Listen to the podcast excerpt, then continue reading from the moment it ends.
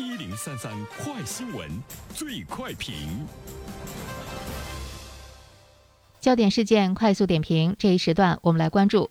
同一平台上的同一款产品或服务，对熟客的报价可能要比新用户更高。那么近年来，一些商家通过收集、分析个人信息，并进行大数据杀熟，受到社会各界诟病。今天提请全国人大常委会会议第三次审议的《个人信息保护法》草案，对大数据杀熟等问题做出了规制。那么对此，我们有请本台评论员袁生听听他的看法。你好，安然。首先，我们来了解一下呢，大数据杀熟哈，它是在一八年的三月份，这个词呢进入到了大家的视野。当年呢还被选为社会生活类的十大流行语。不过呢，这个现象呢已经是持续多年，到今天愈演愈烈。我们也看到呢，消费者在受访的过程中，有百分之五十一点三的人表示遇到过互联网企业利用大数据杀熟的状况哈。它是一个科技。在消费购买中呢，已经是严重的侵犯到了我们的利益，这就是算法的应用。网络消费领域中，算法的应用它存在着一些问题，它直接或者是间接影响着消费者的消费的决策和行为。所以说，我们应该呢是提高警惕啊。与其说它是杀熟，不如说呢它是来杀对价格不敏感的人。其实呢，就是老顾客，而且它是处于隐蔽的状态。多数的消费者呢，是在不知情的情况下呢，被溢价了哈，所以呢，它严重的侵害了消费者的权益。第二点呢，我们要关注一下现在呢政府的重视哈。刚才呢我们说社会对大数据杀熟的问题已经是反应非常的强烈了。全国人大常委会法工委的发言人就表示说，《个人信息保护法》草案立足于维护广大人民群众网络空间合法权益，对利用个人信息进行自动化决策呢，做出呢有针对性的规范。那么这些规范呢，一方面呢是说你不能。对个人在交易价格等交易条件上来实行不合理的差别对待。另外一方面的话呢，从我们老百姓消费者的角度上来说，我们有一种选择的权利，就是我们要自主的选择是否接受自动化决策的权利。通过自动化决策的方式对个人的权益有重大影响决定的时候，其实我们要要求个人信息处理者予以说明，说你为什么。对我是这样的啊？为什么对我呢？是这个价格，并且呢，你可以有权的去拒绝他来通过自动化决策的方式来做出决定。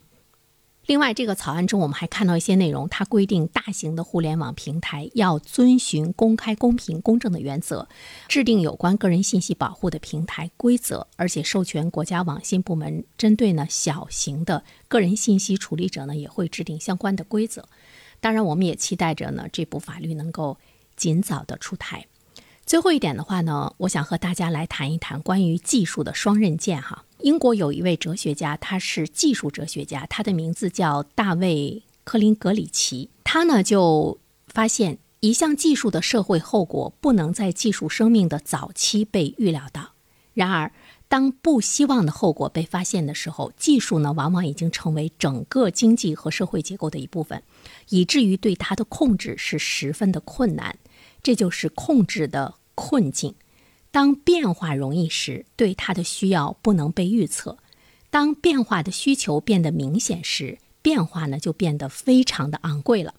就是你要去改变它，已经很昂贵、很困难，而且呢会耗费时间，以至于很难去改变。那么这就是所谓的科林格里奇困境。所以呢，这个技术的双刃剑，其实它表现在很多方面啊，表现在呃自然，表现在和人，表现在人自身。我们就谈一下人和人之间的就是这种利益这方面的技术的双刃剑。一部分人获利的同时，他会侵犯另外一部分人的权益。